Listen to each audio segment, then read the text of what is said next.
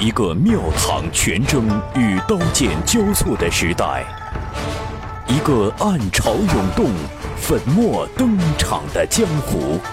您正在收听到的是长篇玄幻小说《雪中悍刀行》，作者烽火戏诸侯，由大斌为您播讲。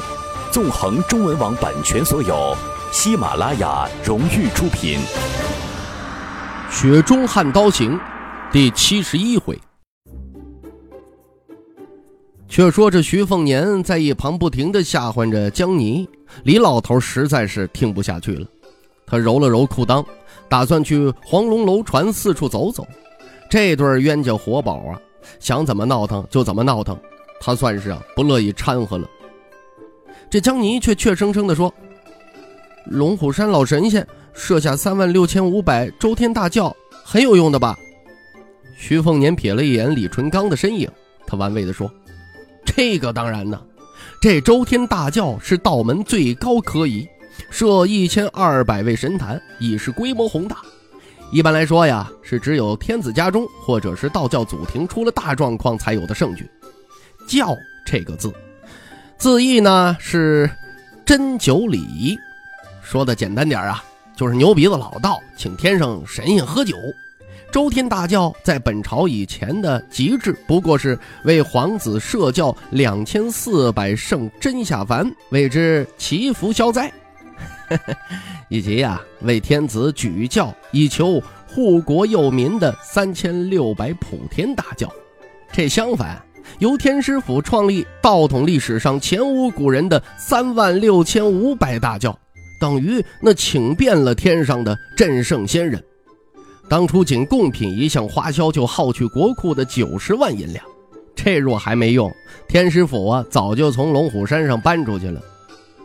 江泥重重点头，紧握拳头，脸色舒展许多。不料这徐凤年话锋一转，他阴阴笑道：“大人可别忘了啊！”就像你刚才说，靖安王想要对付我，怎么的也得弄出个两三千兵马。可见敌人本事越大，排场就得跟着上涨。相反，如果没有不易降服的凶魂厉鬼，何须王朝如此砸钱呢？这江泥又被吓傻了。徐凤年把弓箭随手丢给楼下一名正在回收箭矢的北凉清妓，走向江泥，他压低声音说。我呢，不仅有魏爷爷助阵，身上还带了许多道门法器。等到了襄樊呢，你干脆就跟我睡在一起，那同床是最好啊，不同床也要同屋。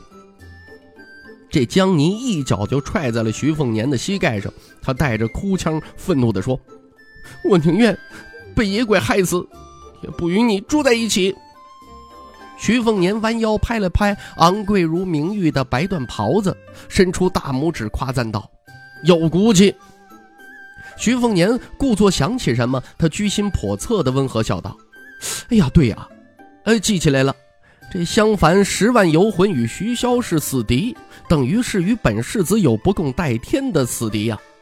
你被野鬼害死之后啊，肯定特别有沟通语言。”他们越喜欢你啊，你就越不能转世投胎。你们可以日日夜夜一起说我的不是啊，一起说个十年、百年、千年。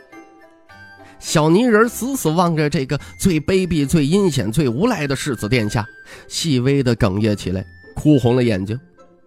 徐凤年悄悄叹息，敛了敛神色，伸手去擦小妮子脸颊上的泪水，但不等江妮转头，他的手便缩回来，柔声地说：“小笨蛋嘛。”你还真信我的胡言乱语啊？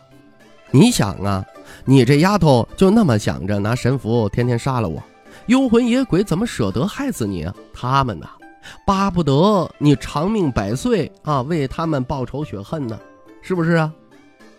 这江泥啊，木然的点了点头，抽泣着嗯了一声。徐凤年转身望向襄樊方向，双手按刀，微风起，拂面拂袖，衬托了。长了一双丹凤眸子，额心更有枣红印气的世子殿下，如神仙一般。徐凤年轻声自言自语道：“所以啊，说你怕什么呀？该我怕襄樊才对。你知道我是真的信佛呀，信六道轮回，信因果报应。江泥抹了抹眼角，他茫然地问：“那你还去襄樊？”徐凤年笑着说：“去看个热闹啊！三万六千五百的周天大教，你不想见识见识？”江宁摇摇头：“一点都不想。”徐凤年伸了个懒腰：“走，哎呀，你呀。”该读书了啊！书籍呀都在商船上，两人一先一后走下了黄龙楼船。徐凤年说：“搂着他一跃而过。”他不肯。徐凤年只好停下两艘船，船与船之间呢搭了一块木板。徐凤年让江泥先走，他走得小心翼翼，如履薄冰。可天下事越是怕，就越容易发生。走到一半，江泥就一个摇晃，差点坠入春申湖，所幸被徐凤年双手扶住肩头。可晕船严重且不识水性的他，稳住身形以后，竟然不敢再动了。哭笑不得的徐凤年只好一把抱起。你说他胆儿小吧，却敢刺杀自己；说胆儿大吧，却不敢多走一步的奇葩丫头。不顾他挣扎，如履平地的走到船板上，才放下他。结果呀，挨了他好一顿的踢。在船舱内读书的时候啊，那都在咬牙切齿。徐凤年一心二用，一边听江泥念书，一边啊阅读着《青州地理志》。桌上摊有一张特地让王林泉搜集到的襄樊图稿，仅看图稿就是一座雄城。接下来数日，青州名媛千金们分三批离去，他们大多呀不愿意去襄樊。这一来呀，鬼城阴气过重；二来呢。不愿意被靖安王见到自己与北凉王世子殿下一同临城。鹅蛋脸美人呢是最后一位离开的。这几日大半时分都在与世子殿下品茶闲聊，他被摸过手、踩过玉足、搂过纤腰、捏过脸蛋儿索性留下了完璧之身。到底是万幸还是不幸？看他离别之际的神情，似乎啊是后者居多了。青州女子，重功名轻生子。历年入宫选秀，当属此州最上心。若这北凉王世子能够世袭罔替，按律可有王妃一名，侧妃两名。真要做了北凉王的王妃，天下女子除了皇后在内，屈指可数的几位娘娘，那至多呀，再加上一个是空悬的太子妃啊，又有几个人能比啊？别看徐凤年终日游手好闲，但不管是与青州士族小姐们调笑，还是听江泥读书，或是在夜幕中的船头发呆，其实啊，都在绞尽脑汁琢磨着如何去鲸吞体内的大黄庭。大黄庭约摸着只吸收了两成，手中的秀东单刀破六甲。您正在收听到的是《雪中悍刀行》。纵横中文网版权所有，喜马拉雅荣誉出品。黄昏中，临近襄樊城，徐凤年走到黄龙船板上，按捺住心中的烦躁。这两日有消息不断的从楚求儿那边传来，称不上好坏。一个是久久不曾确立的太子终于浮出水面，京城那边啊暗流涌动；再就是十年一度的文平、武平、胭脂瓶重见天日。江湖上仙魔乱舞，武平开篇便说：天下三教鼎立，佛道中为观自在，仙道中为吕祖，神道中为荡魔天尊。三者最是杂处人间，与人最近。故凭西域大观音入一品，龙虎山小吕祖入一品，武当新掌教入一品。武平中有单纯的剑道瓶。武当剑痴王小平与剑冠吴六鼎赫然在列。楚求儿在密信上说呀，那位大观音已出西域，小吕祖的齐小天师呢也已下山，显然呢多半是冲着徐凤年来的。京城是风雨飘摇，各路仙魔纷至沓来，无意间立于大朝朝头的徐凤年当如何自处啊？说话间便到了相反。可以望见城墙上那著名的城楼钓鱼台，钓鱼台一柱撑起十年半壁，城楼匾额上写有“孤钓中原”四个大字。徐凤年没有理睬魏巍与黄头狼，径直下船，骑上骏马，于暮色中向那座鬼城策马奔去。临近城门，再下马。江宁似乎真以为世子殿下身怀道教法器，跳下马就小跑到徐凤年的身边。徐凤年呢，忍住笑意，拿绣东刀指了指城头，眯眼道：“瞧见没？当年天下第一守将便在那儿坐镇足足十年，才有现在稳坐钓鱼台的这个说法。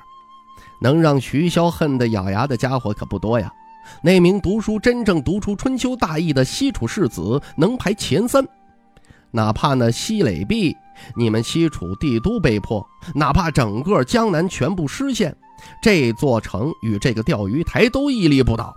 可惜，不管是襄樊如何固若金汤，却啊影响不了天下大局。江泥咬了咬嘴唇，徐凤年牵马缓行道。城中粮尽食马，马尽罗雀绝鼠，雀鼠尽再食人。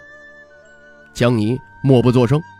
这徐凤年接着轻轻说：“贾氏之必死，守城士卒战至最后一人，无人独活。这便是春秋国战。这些惨剧是上阴学宫唇枪舌剑之辈无法想象的。襄樊雄城，城高十八丈六尺，底宽九丈。”城墙长达十一里，基座由花岗岩和石灰岩条石砌成，墙面由三周特制的巨砖砌成，每一块砖头的砖侧皆印有制造地、监造人和造砖人的姓名。砌砖时啊，缝隙中浇灌糯米汁与高粱汁，以及石灰与桐油混合的夹浆，更有那征土筑城。负责襄樊造城工程的匠作大将。持有利锥，如果这锥子呀入一寸，即杀造成人而并铸之，故而坚密如铁。当时史家莫不称作残忍苛暴啊！徐凤年的停下脚步，不去看江泥的脸色，语调生冷地说：“当年徐骁攻城，王明阳守城，各自备战。这位稷下学士出身的读书人坚壁清野，城外粮食物资禁运城内，连房屋。”都尽数拆去，木料砖瓦搬到城中。为了防止徐骁挖掘地道啊，事先沿城角挖井一百口，井内放置啊蒙铝皮革的大陶罐，使耳聪者伏罐而听。不说五万守兵，更将那十五万襄樊百姓列成三六九等，僧侣、工匠、游侠各司其职，手称必备的物资分作官备、民备两大类。再拣选江湖善战人士，日夜巡城，以防城中有奸细内应纵火开城。机关算尽呐！王明阳在上阴学宫一身兵家所学，在十年中展现的淋漓尽致。徐骁曾亲口说过，上阴学宫若人人如此，便是要他去当个稷下学士，那都无妨。徐凤年他继续前行，攻城啊！先要跨河越壕，继而接城，接下来才是最惨烈的潘城。潘城别名乙父，你望一望那城头，你可以想象千百人于云梯上顶着箭矢、巨石、滚木、火油攀附而上的场景。城内的僧人便是在这场战役中发明出了降魔杵，牛鼻子老道呢，则创造出呃一处肌肤则溃烂的形炉金液。潘城之后啊，是巷战。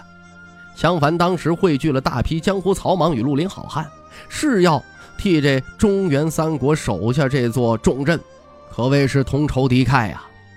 巷战之前，便在城头短兵相接中无数次击退北凉军。若非他们，襄樊无需十年破城，三年便足够了。世人只知道北凉军马战冠绝天下，却不知啊，布战攻城也不差。春秋国战中一直摧枯拉朽，唯独到了襄樊，精锐折损大半，其中就有三百名精于钻地的学士死亡殆尽。这场耗时十年的攻守，至于谁对谁错呀，那天晓得。但是啊，正是这十年中，一生瑕疵必报的徐骁与江湖的仇，算是真正的结下了。那条护城河呀，异常宽阔，河上吊桥并未收起。相反夜尽森严，但这些年吊桥一直平铺，甚至啊连正门都不曾关闭过。似乎按照龙虎山天师的授意，设三万多用作超度九幽拔罪好事的周天大教后，不闭鬼门，任由冤魂离开，丰都相反。传说龙虎山皇子天师离城前，亲手绕城画符篆书，最后更在那钓鱼台顶楼悬有一张道教天符，上书“天罡尽已归天罡，地煞还应入地中”。说等到何时襄樊游魂散尽，此符便会燃烧金光。但这天符书成多年，始终不见消失，无疑成为襄樊城数十万人心头的一道挥之不去的阴霾。徐凤年牵马而行，脚下是两头幼魁，身旁是神情复杂的江泥。徐凤年下意识地看了一眼城头上的钓鱼台，月明星稀，这座城楼蔚为壮观。徐凤年转头对小泥人温柔地说：“哎，那个别怕啊。”手心是汗的江泥低头嗯了一声。世子殿下抬头看不到楼中人，楼中人却可低头看见徐凤年。楼中人身材修长，身穿普通道袍，脚踏麻鞋，道系别木簪，手挽拂尘。钓鱼台顶楼是禁地，有数位龙虎山德高望重的老道士驻守。便是靖安王都不得入内。当年大天师离城时名言，非天师府真人不可踏足。若是去天师府砸过场子的东西小姑娘与南北小和尚在，便会认出这位道士。这位道士啊，是领着他们走入天师府内院的那位，正是他用百尾拂尘挡下了天师府那位居傲皇子道士的一招，还亲自引荐了白莲先生。这位龙虎山上的外姓小天师姓齐，与大真人齐玄真同姓，与龙虎山一位先代祖师爷同貌啊！手持拂尘，被掌天下道教的国师称赞太公坐昆仑。他下山之后啊，种种传说如滚雪球一般，仿佛天下都在赞誉，但他无动于衷，因为这些呀都不是他在意的。对他而言呢，那些个大道理。啊，连大多数人呢听都听不懂的东西，那都不是道理。世间兄弟相亲、子女孝顺、夫妻恩爱便是道理。那些个大学问呢，只是在书堆典籍里边较劲儿的学问，那都不是学问。老农辛勤耕种，小贩讨价还价，商贾日夜逐利，便是学问。他自认道根浅陋，故而不求天道，只想以武道入世济世。下山只为了两件事，一件是入襄樊，师傅闭关前说呀，天符会烧，他想亲眼确认；再一个呢，就是去一趟武当，去确定那位年轻掌教能否真的肩扛天道。至于如何判定，很简单呢，手中浮尘可作剑，杀得掉便是假的，杀不了便是真的。他转身望向那张以一根珠绳接天地的天符，他皱了皱眉。天符在摇晃，徐凤年呢？眯起眼睛，却望见城中走出了一位奇怪的女子。她头顶尽剃三万三千烦恼丝，穿着一袭雪白僧衣，手腕上以一条白蛇当绳，咬住了一枚白狐，赤足光脚，一双玉足却不沾惹丝毫的尘埃。她轻灵地走上了吊桥。襄樊城外鬼气重，如大雪铺天盖地，唯独他好似是一尊观自在菩萨，超度众生。钓鱼台中，天符燃烧成灰，天师府的道士叹息一声：“龙虎山输了，烂陀山输了，万鬼出城了。”白山白蛇白狐的女子。肌肤胜雪，这样一位仙佛女子从襄樊鬼城走出，徐凤年缰绳所牵骏马低头长嘶，马蹄使劲儿地捶打着地面。不仅是这头牲口，马队皆是如此。徐凤年脚下那对幼魁也都鳞甲竖起，通体猩红，面目狰狞，似乎遇上了什么不干净的东西。徐凤年掌目望去，不知神仙还是凡人的女子走上吊桥。护城河中不见有人踩踏，却顷刻间水波汹涌，翻滚如沸，好似是千军万马而过。老剑神李淳刚出凉州以后，头回露出凝重神情。他脚步轻点，掠至徐凤年与江泥的身前，站在吊桥的这一端，与那女子针锋相对，遥遥相望。白衣观音依然前行，行至吊桥中间，老剑神独臂伸手摘下了匕首神符，两两对峙。不见吊桥上的他如何动作，只看到护城河猛然炸锅。众人所见的景象的镜像扭曲起来，只剩下白衣观音清晰独立。徐凤年终于看清那女子，仿若笼罩于千重雪山后的绝美面孔。他愕然的惊呆，女子如画，他呀，知道他是谁了。听众朋友，《雪中悍刀行》纵横中文网版权所有。喜马拉雅独家出品，作者烽火戏诸侯，由大斌为您播讲。更多内容请登录喜马拉雅电台或添加大斌小说微信公众平台 dbxd 九八一。雪中悍刀行，今天为您播讲到这儿，感谢您的收听。